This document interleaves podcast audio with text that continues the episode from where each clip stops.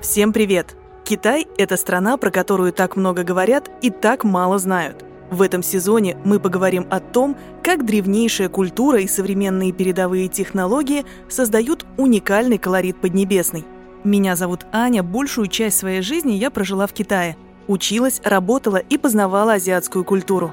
Вы слушаете подкаст «Великое путешествие» от сообщества автомобильного бренда «Тэнк» в России –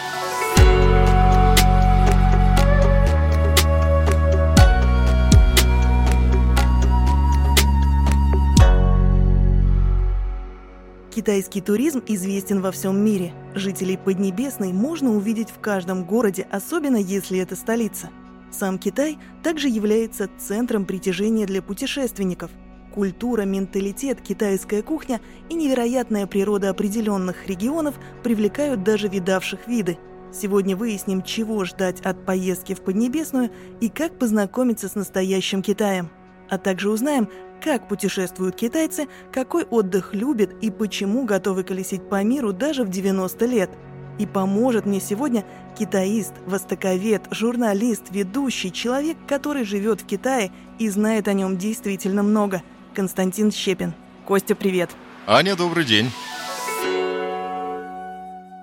Итак, давай представим, что мы впервые собираемся поехать в Китай. В какое время года туда лучше ехать? Дело в том, что очень многие наши соотечественники ездят в Китай в период летних отпусков, и потом многие из них, по моему опыту, об этом жалеют. Нужно же понимать, что а, Китай географически расположен немножко в других поясах, нежели Россия, и, соответственно, а, график, так скажем, смены сезонов в Китае – он немножко другой. Не зря же по традиционному китайскому календарю лето, допустим, наступает в начале мая, а осень наступает в начале августа. Смена сезонов здесь совсем другая. Значит, лучшие периоды для поездки в Китай, по моему убеждению, это с начала апреля до середины июня, это весенняя, летняя отчасти период, да, и затем это с середины августа по середину октября.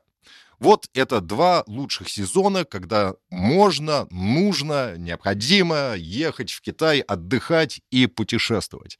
Остальное время погоды стоят экстремальные. Почему не стоит, допустим, ехать в разгар лета. Я думаю, каждый поймет, да, и это уже притча во языцах. Я думаю, очень многие видели даже соответствующие новости, что летом в Китае стоит ну просто невыносимая жара. Если мы, допустим, э, возьмем северные регионы Китая, то там а, в основном резко континентальный климат, и там, конечно, такая э, формируется что называется, погода раскаленной сковороды. Вот вы выходите на улицу в том же самом Пекине, и такое впечатление, что вам э, в лицо просто включают промышленный фен горячий. Это очень трудно переносимо. Если возьмем юг Китая, то летом туда тоже не стоит ехать. Почему? Потому что где-то со середины июня на юге Китая курортный остров Хайнань, провинция Гуандун, вот все эти знаменитые туристические направления, там со середины июня начинается сезон тайфунов. Что это для простого смертного туриста означает? Это означает то, что если вы приедете туда, на юг Китая, на курорт, а во время тайфунов вы не покупаетесь. Это как минимум вы, э, вам не удастся э, искупаться. Как максимум вы еще и в аэропорту местном застрянете там на трое суток. Я однажды, вот по своему опыту скажу вам, я однажды рискнул э, эту задею провернуть. Что у меня получилось? Я зашел в море по пояс, первой же волной ко мне прибило корягу, которая меня очень сильно огрела по ребрам.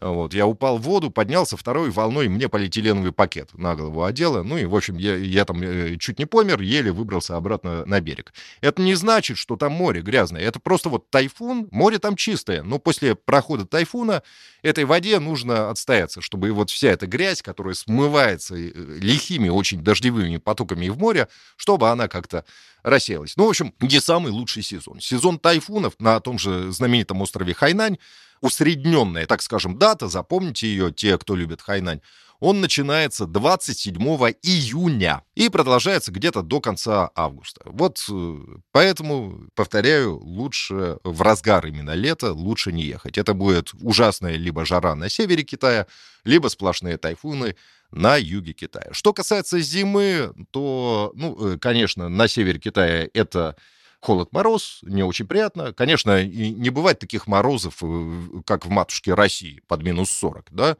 Но так или иначе, тут, э, так скажем, немножко другое ощущение холода.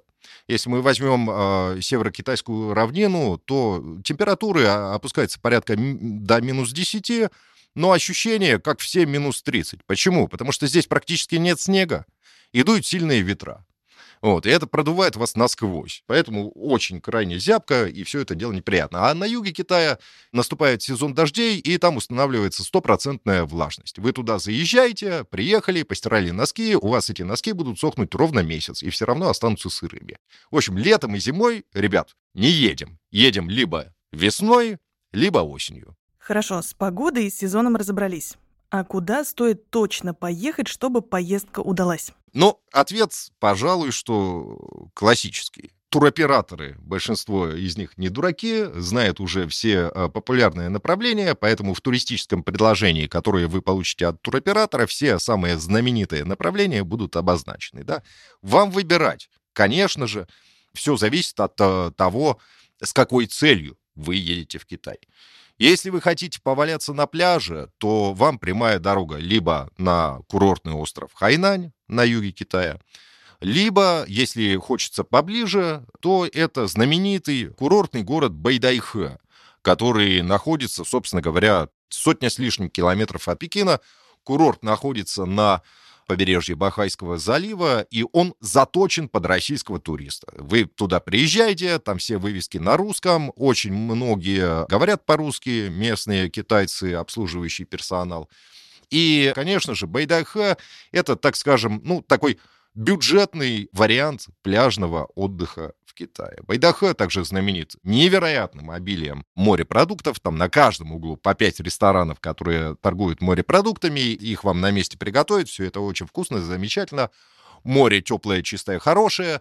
Отели очень доступные по меркам российского кошелька. Единственный минус Байдахе э, в том, что он, конечно, переполнен туристами. Потому что, несомненно, все эти туристические преимущества, которые я перечислил, они туристов привлекают. Поэтому зачастую, когда вы а, особенно выходите не в город, а на пляж, то там стоит, сидит, лежит просто ну, неимоверная толпа, что русских, что китайцев. Если вы хотите этого избежать, позвольте небольшой лайфхак. В Байдайхе находится замечательный санаторий МИД КНР.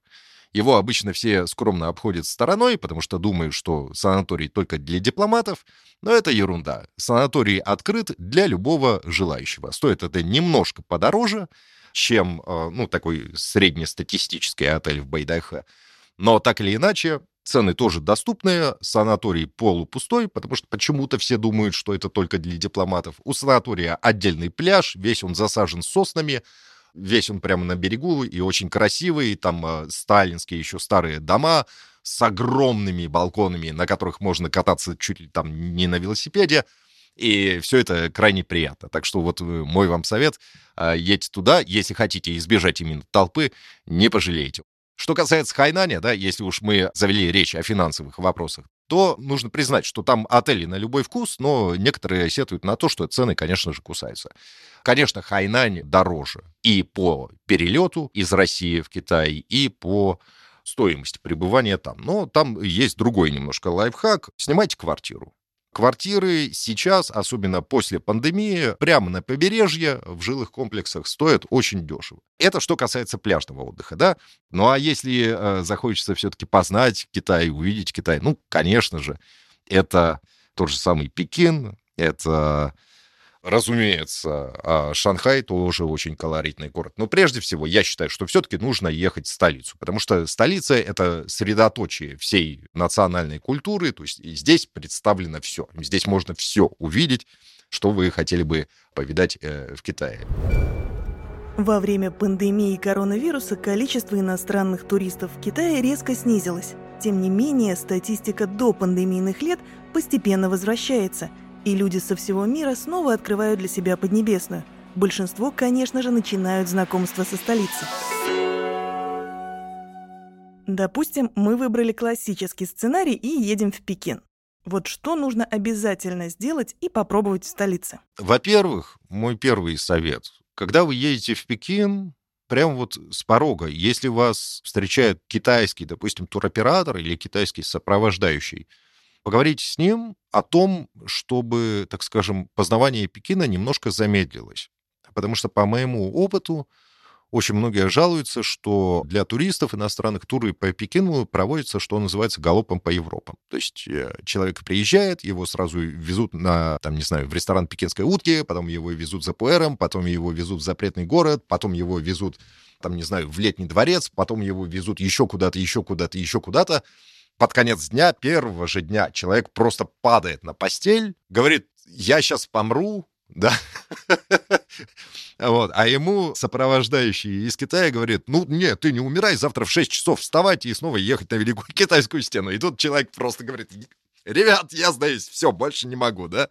Вот, поэтому этим иногда туроператоры грешат, встречается такая проблема, Поэтому лучше все оговорить, что, мол, ребята, давайте это самое помедленнее, поразмереннее, все-таки вспомните, что мы сюда отдыхать приехали, да, а не это самое кроссфитом, что называется, туристическим э, заниматься. Что бы я порекомендовал обязательно к посещению в Пекине. Ну, тут э, тоже все зависит от ваших предпочтений. Можно организовать такой стандартный тур съездить в Зимний императорский дворец, в Летний императорский дворец, в Храм Неба и так далее и тому подобное. Но лучше выберите одно единственное место из э, всей, всей этой вот императорской архитектуры и съездите и в, именно в него и на подольше. Почему? Потому что дело в том, что императорская архитектура, храмовая архитектура в Китае, они унифицированы. Приедете вы в храм в Пекине, или приедете вы в храм в Шанхае, или в Нанкине, или еще в каком древнем городе, это все будет выглядеть примерно одинаково. Я бы рекомендовал все-таки прежде всего ехать не в знаменитый запретный город Гугун, Зимний императорский дворец. Я бы порекомендовал съездить в императорский дворец Летний.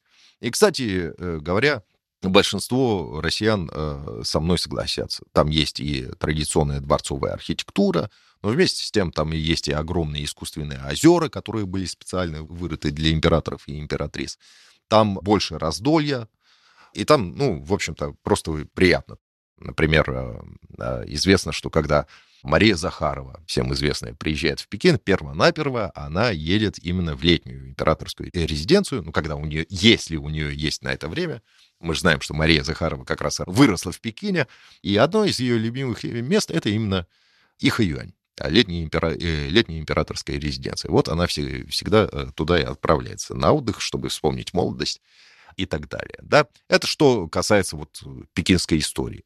Конечно же, нужно обязательно попробовать традиционных, знаменитых на весь мир э, пекинских закусок. Прежде всего, если мы говорим о кулинарии, да, это, это, конечно же, знаменитая китайская утка, которой в любви признаются там все, кому не лень. Но это действительно вкусно, ребят. Поэтому, конечно, пекинской утки отведать тоже обязательно. Последний на моей памяти, кто признавался просто во вселенской любви к этому замечательному блюду, был наш знаменитый хоккеист а, Овечкин. Вот он э, э, для продвижения, так скажем, э, хоккея как спорта заезжал пару лет назад, по-моему, вот буквально-буквально перед началом пандемии в Пекин. Мы с ним как-то общались, я говорю, ну что, как? Он говорит, пекинская утка, пекинская утка. Вот, ну, вот влюбился все. И это самое просил постоянно кормить его исключительно пекинской уткой. Так что блюдо знаменитое, очень-очень всем рекомендую. Ну а если хочется почувствовать себя китайцем, вот прям китайцем-китайцем, да, опуститься вот в, э, в этот котел китайской жизни, да, то мой вам совет, конечно же, поселитесь в хутунах. Что такое хутуны? Это такие маленькие переулочки в самом центре китайской столицы, вдоль которых э, расположены так называемые сыхэюани. Что такое сыхэюань? Это, собственно говоря, такое подворье о четырех стенах, вдоль которых э, располагаются жилые помещения, а внутри, посреди, находится такой маленький садик. Да? Сейчас идет реставрация всех этих аллей, маленьких переулочков. Там открывается множество очень приятных, очень хороших, качественных отелей. Но главное — это то, что когда ведется реставрация хутунов, она ведется, так скажем, нековерным пометанием. Там остаются, при открытии отелей, каких-то баров и так далее, там остаются жить простые люди. Простые, старые пекинцы, которые ведут свой простой, размеренный быт. То есть вы, вы вот выходите из своего хорошего отеля в Хутуне и попадаете в пекинскую реалию. То есть мило, хорошо, и именно погружаетесь в эту китайскую атмосферу. Вот прям начинаете чувствовать себя таким китайцем, да.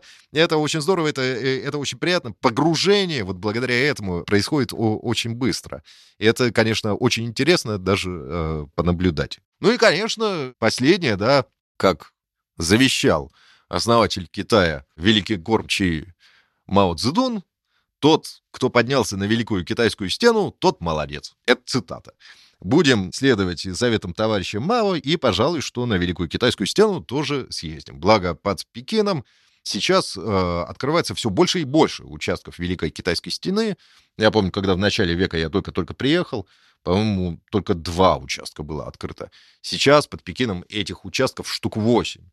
И каждый по-своему хорош. Мы поговорили о довольно классических местах и маршрутах. А как посоветуешь организовать свой отдых в Китае более необычно? Чтобы, скажем так, безвозвратно влюбиться в страну и увидеть весь ее колорит. Я бы предложил, вот мне, да, как человеку, живущему очень долго в Китае, 20 лет, мне кажется, что не надо оставаться постоянно на одном месте. Нужно э, все-таки сделать свой отдых немножко мобильным. Я бы поступил следующим образом. Если едете вы на три недели, если едете вы в первый раз, хочется и узнать Китай, и нормально отдохнуть, то летите в Пекин на три дня, за эти три дня можно посмотреть и достопримечательности, и все-все-все. Потом отправляетесь на Хайнань недельки, это на две. Вот полежите на пляжу, насладитесь морем, насладитесь э, местными морепродуктами едой, потом отправляйтесь в Шанхай дня на четыре. Посмотрите сам город, город удивительный, и заодно заскочите в близлежащий замечательный город Ханчжоу, который также называют в Китае раем на земле, а в мире называют его Восточной Венеции. Там шикарная совершенно старая архитектура, весь город стоит на каналах. В общем, э, уникальные виды. Я думаю, вы там заполните фотографиями не одну, а несколько флешек на своем фотоаппарате. И из Шанхая уже э, летите домой. Вот вам э, оптимальный да, э, вариант, если вот по таким самым славным классическим местам проехаться на три недели. И на Китай посмотрите, и отдохнете, и все будет хорошо. Если же хотите так скажем, больше китайской специфики, интересное, но слабо пока что освоенное направление среди россиян, скорее всего, в связи с тем, что там нет моря, это юго-западная провинция Юнань. Да и вообще юго-запад Китая. Совершенно шикарные места.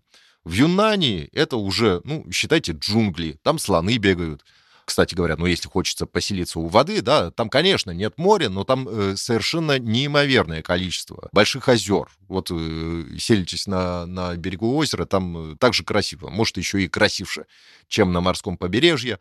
Там уникальная местная культура. Я напомню, что Юнань одна из наиболее многонациональных провинций Китая. И они все эти национальные свои традиции малых народностей, они блюдут. На это очень интересно посмотреть. Знаете, Юнань называют царством грибов и цветов. И там вот э, очень много шикарных грибных блюд. И, знаете, в китайской кулинарии вообще традиция украшать определенные блюда цветами, а она пошла именно из Юнани. Вот и в Юнани из цветов очень много всего э, делают. Мое любимое — это пирожки с лепестками роз. Замечательные, вкусные. В общем, то есть там туда можно съездить и для ради так называемого гастрономического туризма, и посмотреть уникальную местную культуру, отдохнуть там тоже можно, там чистейшие озера, там прекрасные горы, там непроходимые джунгли, и, в общем, там все замечательно и хорошо. Еще, к сожалению, да, пока слабо э, котируется провинция Сычуань, а вместе с тем у нее огромный потенциал.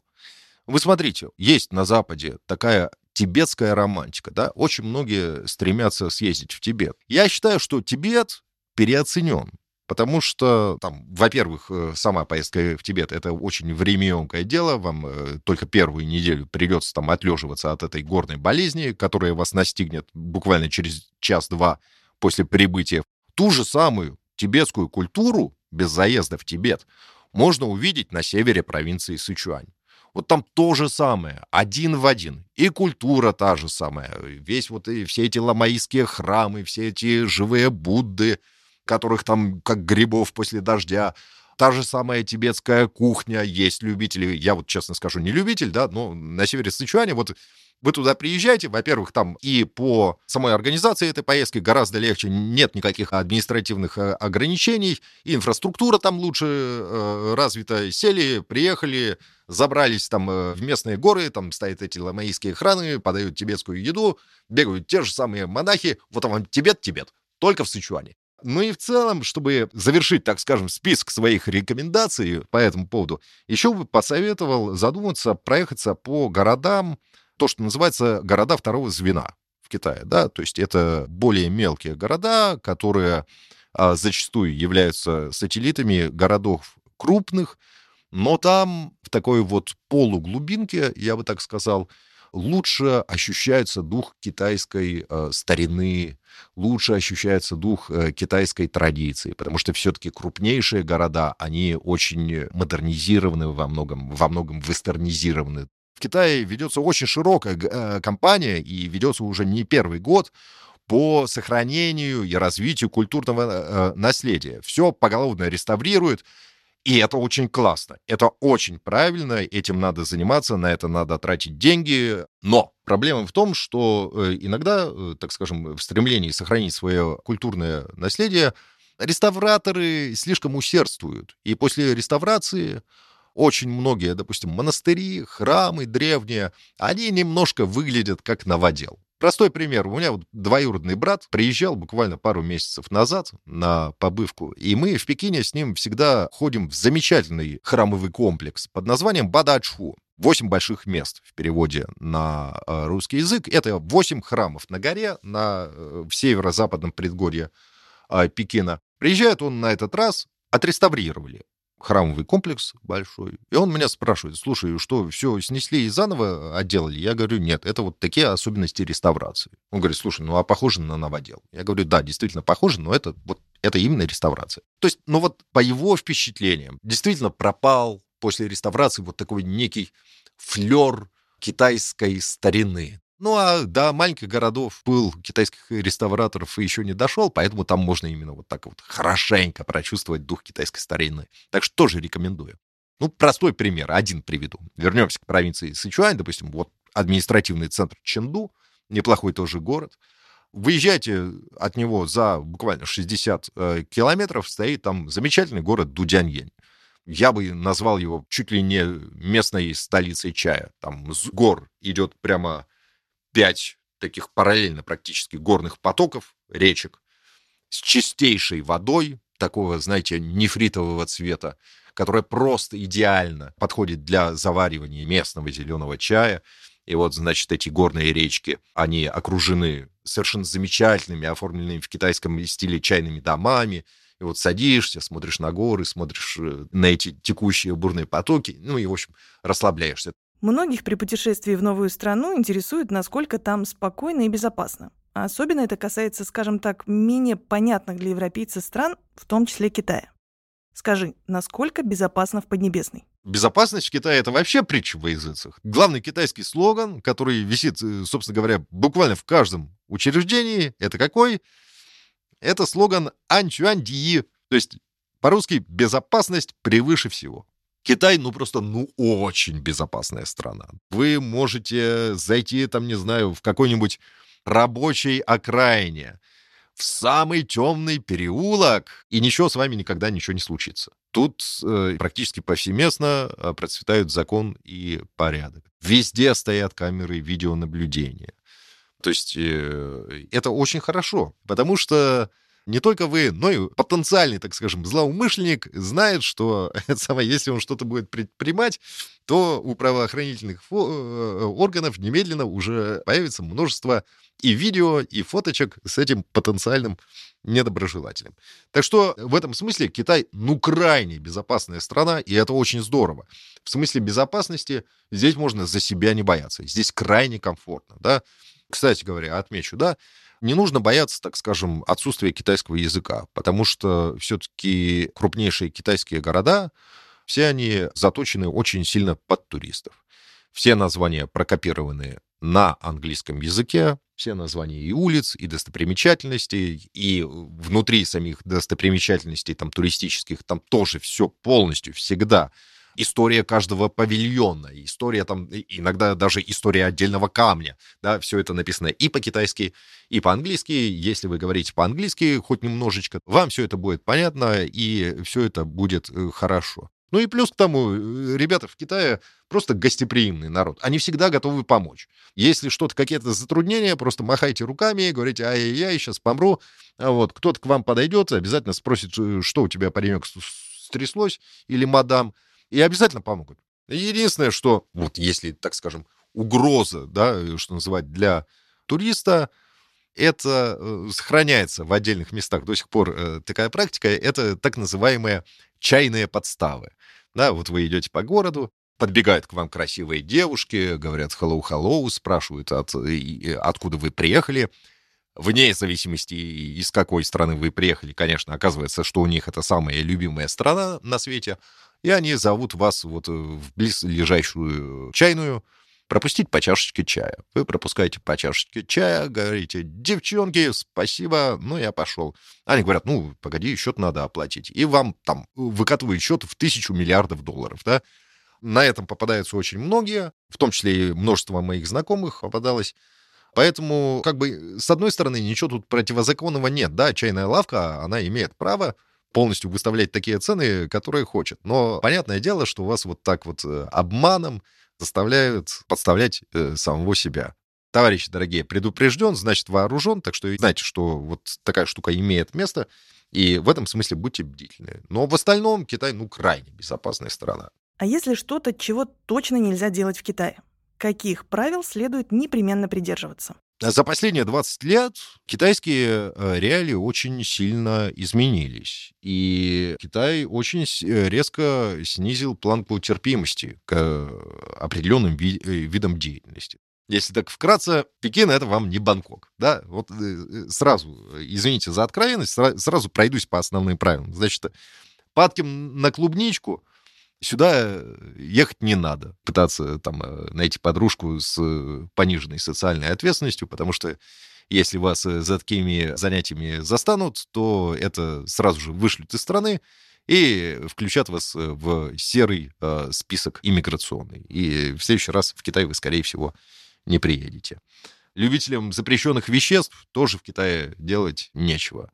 Тут наказание может быть еще и посерьезнее. Если вы на этом попадаетесь, вам повезет. Если вас просто выдворят и, из страны а, и внесут в черные или в серые списки иммиграционные, скорее всего, там дело дойдет и до тюрьмы, а в отдельных случаях, если там какие-то большие объемы наркотических веществ у вас найдут, то дело может дойти и до смертной казни.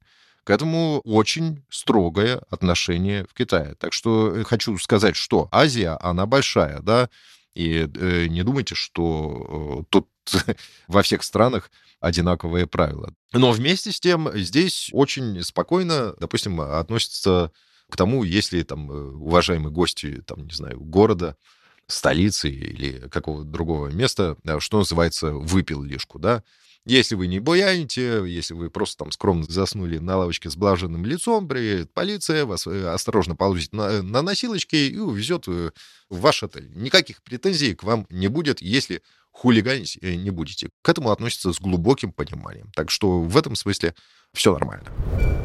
В выпуске о китайской кухне мы выяснили, что она действительно может быть непривычной для нас. Там много специй, соусов, овощей и не так много мяса – а вместо хлеба едят рис. Но в последние годы Поднебесная все больше подстраивается под туристов. Сейчас на рестораны не китайской кухни приходится около 40% всех заведений.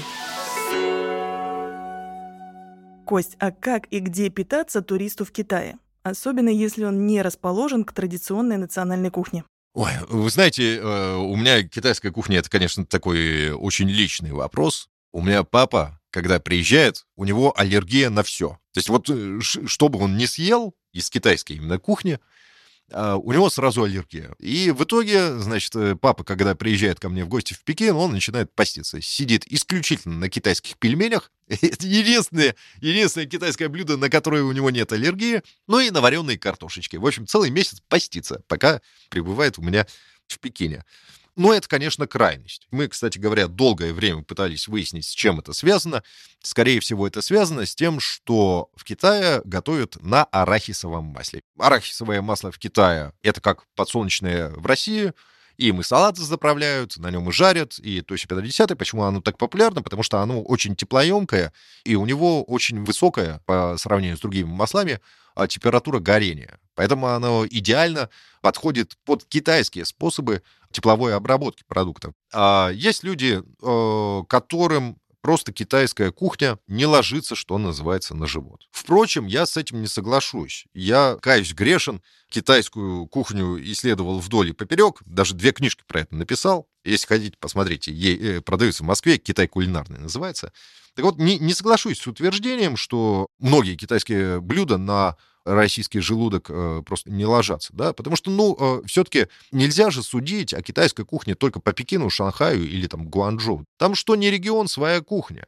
И если вы посмотрите, то во многих китайских э, регионах кухня очень схожа с той же самой кавказской, которую россияне любят, или с той же самой русской кухней. Возьмите северо-восток. Там вообще большинство блюд, собственно говоря, скопированы с русской кухни, да. Там э, пекут э, традиционный русский хлеб, который даже называется местным словом леба, калька с русского хлеб. Варят русский суп, который тоже называется русской калькой субо, суп, да. Делают квасы, калька с русского квас, да, ну это, собственно говоря, и есть русский квас. Что тут может россиянина а, напугать? Но в других регионах, конечно же, э, есть свои чудинки, и в большом количестве. Я не хочу, знаете, никого обидеть, но если так по регионам говорить, то лично для меня регион с самой кошмарной кухней — это провинция Фудзянь. При том, что кухню соседней провинции Гуандун любят практически все русские, да, так называемую кантонскую кухню, она действительно очень вкусная. Кухня провинции Фудзянь лично для меня это просто какой-то адский ад, потому что в провинции Фудзянь всегда очень любят мешать рыбу и мясо. И что из этого получается? Это получается какая-то непонятная бурда, которую э, просто-напросто невозможно есть. Но даже если вы попадаете в провинцию Фудзянь, если у вас такое же отношение к фудзянской кухне, не горюйте, голодом вы не останетесь. Дело в том, что ж, э, Китай проповедует э, политику реформы и открытости, да, уже 40 с лишним лет. Но и эта политика сказывается в том числе и на кулинарном рынке. Сейчас Китае, э, знаете, как грибов после дождя, из западных ресторанов и э, ресторанов, собственно говоря, любой а, большой мировой кухни, и индийской, и кухни Юго-Восточной Азии и так далее и тому подобное, их очень много. То есть выбор есть. Выбор есть, и выбор очень большой. Так что поверьте мне, даже если вам, ну вот совсем не по душе китайская кухня, даже если вы, как мой батя, у которого аллергия на арахисовое масло, голодом вы в Китае не останетесь. Ну и в Китае есть картошка, в конце концов, сами нажарьте. Все нормально будет. Давай поговорим немного о том, как передвигаться по Китаю. Сейчас во многих странах набирает популярность путешествия на автомобиле. Вот скажи, насколько это актуально для Китая и стоит ли выбирать такой способ передвижения по Поднебесной? Вы знаете, нет, в Китае это не актуально. Если мы говорим про самих китайцев, конечно же, автотранспорт используется для путешествий, но на крайне низкие расстояния. Просто там выехать в пригород. Но не более того. По стране никто не колесит, за исключением больших праздников. Китайский Новый год по лунному календарю или октябрьские праздники, да, э, золотая неделя октябрьских праздников, которые устраиваются на а, день образования КНР, там с 1 обычно по 7 число а, вся страна отдыхает, вот тогда, так скажем, автомобильный туризм, он э, процветает. Но э, э, эту ситуацию автомобильным туризмом назвать очень сложно. Это все-таки не туризм, а это феномен, когда вот на эти семидневные праздники Китайцы из больших городов разъезжаются по домам в города более малые и даже в деревне. На автомобиле это сделать довольно легко, потому что, ну, все-таки сеть автотрассы в Китае очень хорошо развита, в самый отдаленный уголок проведена автотрасса с очень качественным асфальтом, я, э, знаете, по городам и весям ездил в Китае, иногда даже встречаются вот такие отдаленные регионы, идет шикарный автобан, по которой не едет ни одной машины, и только твой там автобус рассекает, да. То есть э, шикарно развита автодорожная сеть в Китае, доведена до самых далеких уголков, И именно только вот на эти золотые недели китайцы возвращаются по домам, очень многие пользуются машинами. Что касается именно вот туризма, что сел и поехал, да, такого э, в Китае, конечно же, а, нет. Все-таки, если человек отдыхает, то он предпочитает, чтобы за него делали все кто-то другие. Что касается иностранцев, все-таки я бы не рекомендовал отправляться в какое-то автопутешествие по Китаю, даже несмотря на очень хорошо развитую инфраструктуру, по одной простой причине. Большинство так называемых международных прав в Китае не признается. Вы приезжаете в Китай, вам все равно придется сдать экзамен на то, чтобы получить местные права. Это процесс достаточно времяемкий. Во-первых, потому что правила дорожного движения в Китае несколько другие. Сначала вам преподадут, как иностранцу, правила дорожного движения в Китае. Вы сдадите экзамен, и потом, э, значит, вы только получите права. Вот как минимум неделя у вас на это уйдет. Сами китайцы тоже любят путешествовать и познавать другие страны. До пандемии их тургруппы можно было увидеть по всему миру. Но за несколько последних лет фокус сместился на внутренний туризм – и пока что китайцы не так часто отдают предпочтение дальним заграничным поездкам.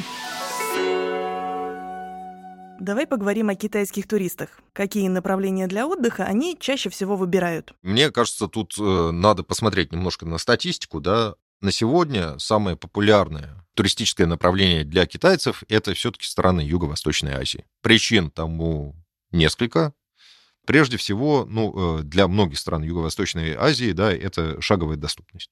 То есть, понятное дело, лететь там в Европу, в Америку и еще куда-то, это для э, среднестатистического китайца очень времяемкий процесс. Раньше любили летать в просвещенную Европу, но, конечно, сейчас вообще туристический поток, исходящий из Китая, он до сих пор остается на крайне низких показателях. Все-таки э, постпандемийный Китай – еще довольно осторожно относится к эпидемической ситуации за рубежом.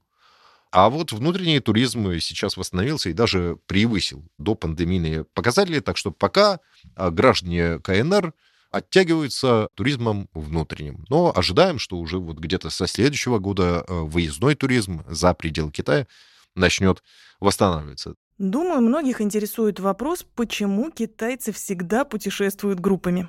Это, я бы хотел сказать, уже немножко устаревший штамп, потому что в последние пять лет э, ситуация резко изменилась. Раньше китайцы действительно путешествовали очень большими группами. Чем это было обосновано?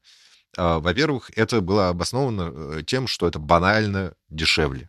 Во-вторых, это обосновано, ну, так скажем, некоторым э, недоверием среднестатистического жителя КНР какой-то чужеродной стране. Когда рядом находятся соотечественники, все-таки чувствуется спокойней, да, все-таки в этом смысле китайцы немножко такой замкнутый народ, да, ну и неудивительно, почему, допустим, за, за границей очень многие там диаспоры, они просто рассеиваются и растворяются, да, а Китай-города, маленькие Китаи, да, они существуют по всему миру, да, то есть э, у нации есть такая привычка держаться друг друга.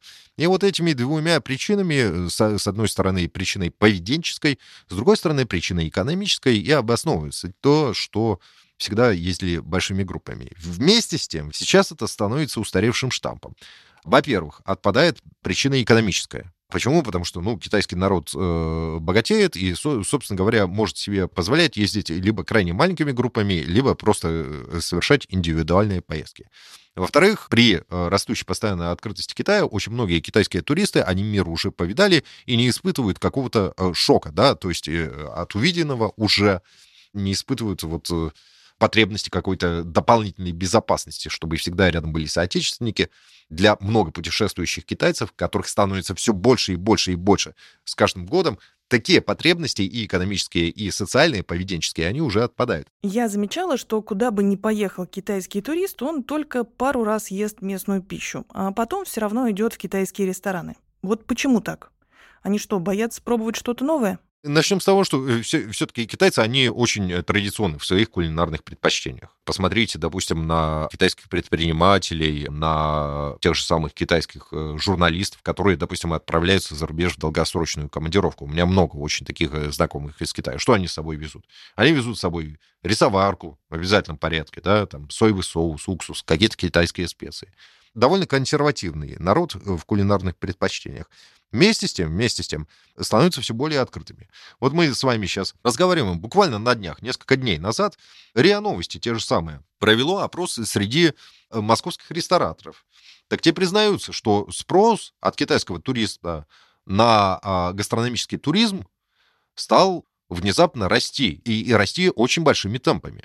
То есть э, э появился спрос от э, китайского туриста на всякие кулинарные чудинки, которые ему малоизвестны. И, скорее всего, этот спрос э, продолжит расти, потому что, как бы, с одной стороны, спрос э, растет и от китайского потребителя, от китайского туриста, а с другой стороны, э, создаются определенные предложения. Так что тут, кстати говоря, вот предпочтения китайцев тоже меняются, туристические именно предпочтения. Китайцы все больше начинают интересоваться зарубежной кулинарией. Ну и, повторюсь, это неудивительно, потому что сейчас идет в том числе процесс очень активной интервенции зарубежной кухни на сами китайские рынки. Как ты считаешь, какие маршруты в России в ближайшее время будут привлекать китайцев, и интересно ли им в целом наше направление? Мне кажется, что они меняться сильно не будут. Но общий поток китайских туристов в Россию, мне кажется, возрастет. С чем это связано? Резко повысилась в связи с происходящими событиями узнаваемость России на китайском информационном пространстве в том числе, да, интерес к России на китайском информационном пространстве. Я говорю с очень многими коллегами китайскими. Они говорят, ой-ой-ой, все, хотим ехать в Россию, как бы при первой же возможности, первую же э, зарубежную туристическую поездку поедем в Россию. Но понятное дело, что это не произойдет в одночасье. Симпатий больше к России. Но, с другой стороны, э, в этом году они ехать опасаются. Я провел перед нашим разговором такой блиц-опрос среди китайских коллег – так вот, ну, процентов 90 сказали, что да, в ближайшее время они хотели бы съездить в Россию. Но уже 100% в свою очередь из запрошенных э, сказали, что в этом году они точно не поедут. Напомню, что в допандемийный период ежегодно Россию посещали порядка полутора миллиарда китайских туристов. Но вот э, ждем, что к лету следующего года а, ситуация будет восстанавливаться. И напоследок, наверное, более личный вопрос. Скажи, пожалуйста, как тебя изменил Китай? Ну, собственно говоря, когда ты живешь в Китае, ты не видишь, как Китай тебя изменил, да? Ты видишь, как Китай тебя изменил, только приезжая обратно домой, в Москву, да, в моем случае. И э, каждый раз, когда я приезжаю в отпуск, замечаю за собой две вещи. Либо, э, если я не замечаю, то дорогие москвичи обращают на это внимание. Во-первых, это сужение личного пространства. То есть э, Китай, ну, особенно китайские мегаполисы, они густо населены, и личное пространство у людей, оно не такое большое, как у, у россиянина. И я вот э, за собой неоднократно замечал, что, допустим, когда я захожу не в переполненный, когда уже, ну, там, вечеру, допустим, да, ночью, захожу в вагон московского метро, стою себе спокойненько, а меня, там, не знаю, э, сосед-пассажир начинает просто рукой отодвигать и говорит, пожалуйста, не прислоняйтесь. По моим ощущениям, я не нарушил ничего личного пространства, но просто его радиус у меня настолько сузился, что я начинаю вторгаться в личное пространство других людей, просто не замечая даже уже того. Это первое. Ну и, э, конечно же, немножко изменились повадки невербального общения. Да, мне иногда друзья говорят, ну что ты ходишь с придурковатым видом, вечно улыбаешься. Ну, а как-то вот я уже так привык, да. Серьезность у меня, суровость с лица исчезла, что ли. Но бывает. Мир меняется, и Китай меняется вместе с ним. Поднебесная становится все более доступной для туристов.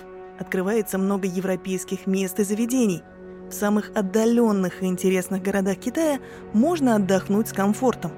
Сами китайцы тоже возвращаются к путешествиям после затяжного локдауна. Кажется, скоро мы снова увидим зонтики и фотоаппараты китайских туристов на улицах разных стран.